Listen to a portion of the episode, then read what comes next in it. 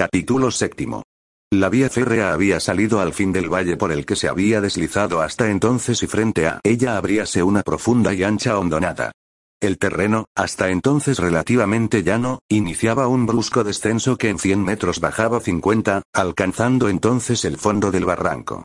100 metros más allá el terreno volvía a subir bruscamente, formando entonces la ladera norte de Monte Fracaso. Necesitaríamos un puente de 350 metros, dijo Edson Collier.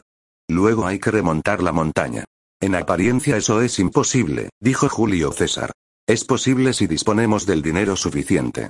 No va a ser fácil encontrar dinero para vencer a Monte Fracaso, dijo Julio. ¿No ha oído la noticia? La he leído, respondió Collier.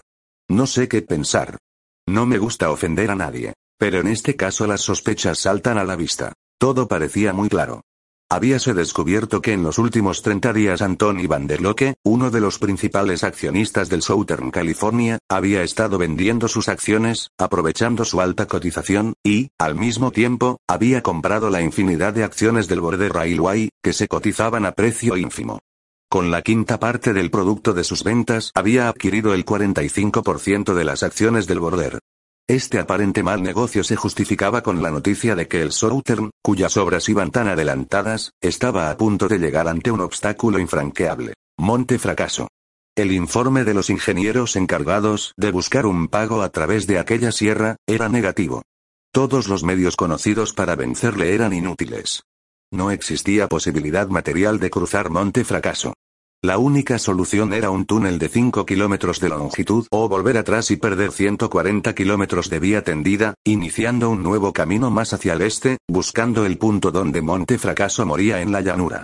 Cuando se llegara a ese lugar el tendido de la vía del Border Railway estaría tocando a su fin y, por mucha que fuese la rapidez de tendido del Southern, no podrían tender 150 kilómetros de vía en el tiempo en que el Border tendía unos 20 o 25. En cuanto se supo esta noticia, unida a la venta de las acciones que poseía Van der Loque, todos los que poseían papel del Southern quisieron venderlo, y fue tal la acumulación de acciones en la bolsa que su cotización descendió, prácticamente, a cero, ya que no se presentaron compradores para ellas.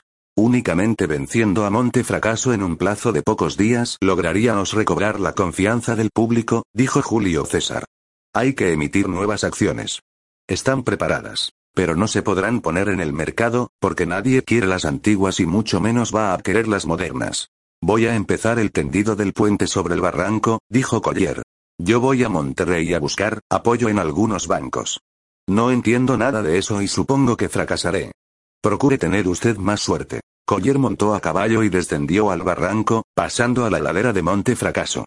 La había estudiado infinidad de veces y la única forma de vencer aquel obstáculo consistía en tender un puente en diagonal, alcanzando la vertiente norte lo más al este posible y pegando la vía a la ladera de la montaña e irla introduciendo en la pequeña sierra abriendo un par de cortos túneles hasta desembocar en el otro lado.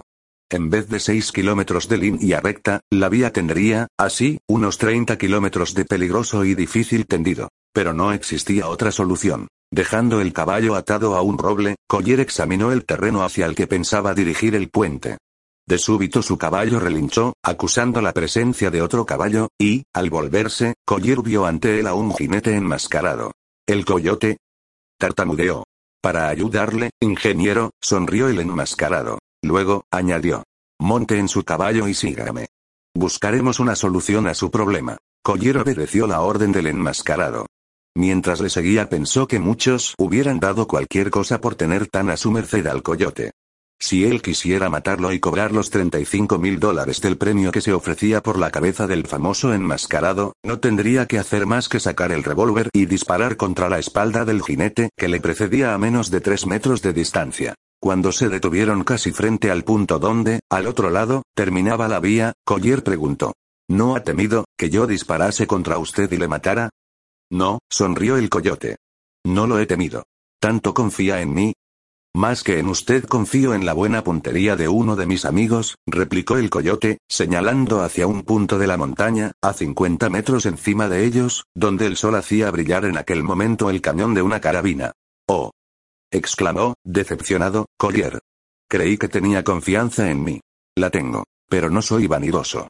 La vanidad hace que al hombre se confíe, creyendo que sus opiniones son siempre acertadas. Si yo me hubiera equivocado al juzgarle, ahora, gracias a mi humildad, yo estaría vivo y usted muerto.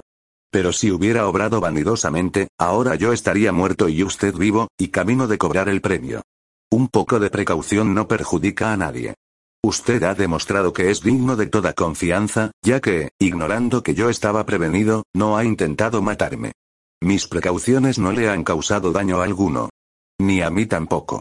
Pero en otra ocasión confiará en mí. Confío en usted siempre. Pero si hemos de volver a encontrarnos en circunstancias parecidas a estas, yo tomaré las mismas precauciones. Un hombre puede sufrir impunemente cien excesos de prudencia. En cambio, una simple imprudencia puede ocasionarle la muerte. Tenga. Aquí tiene algo para usted. El coyote tendió un pliego doblado. Al mismo tiempo explicó.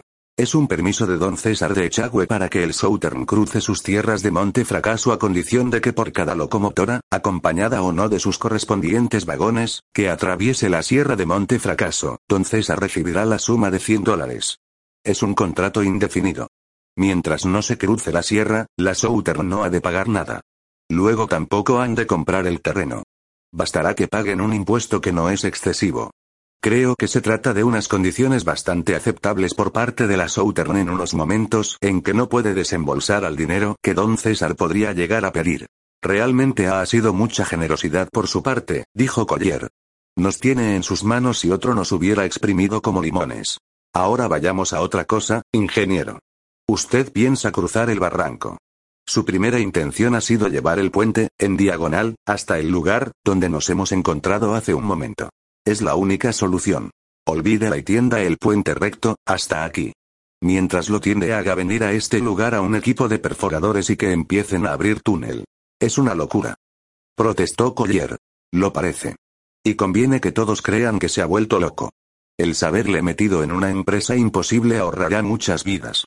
Sus enemigos están dispuestos a todo y yo no puedo pasarme el día entero vigilando para impedir unas docenas de asesinatos. ¿Qué diré para justificar mi decisión? La idea del túnel es descabellada. Manténgase misterioso y no explique nada. ¿Es usted ingeniero además de ser el coyote? No. Solo soy el coyote. Pero siempre tengo un triunfo en la manga, dispuesto para el momento oportuno. Julio César de Echagüe conocía socialmente a los banqueros, pero nunca los había tratado profesionalmente. Sus visitas en busca de un préstamo a la Southern fueron inútiles. Cuando hubieron atravesado Monte Fracaso le prestarían dinero. Mientras tanto, el Southern, de ser un buen negocio, había pasado a resultar una inversión muy arriesgada. Nadie tenía confianza en aquel ferrocarril. Todos le dijeron, poco más o menos, lo mismo, y los miembros del consejo directivo del Southern le anunciaron que era imposible reunir más dinero. Se confiaba en la nueva emisión de acciones. Pero la divulgación del obstáculo representado por Monte Fracaso había hecho imposible la emisión de nuevas acciones. Esto y la renuncia de Vanderloque, cuya salida de la presidencia del Consejo Directivo se consideraba como la prueba más concluyente de que la suerte del Southern estaba echada.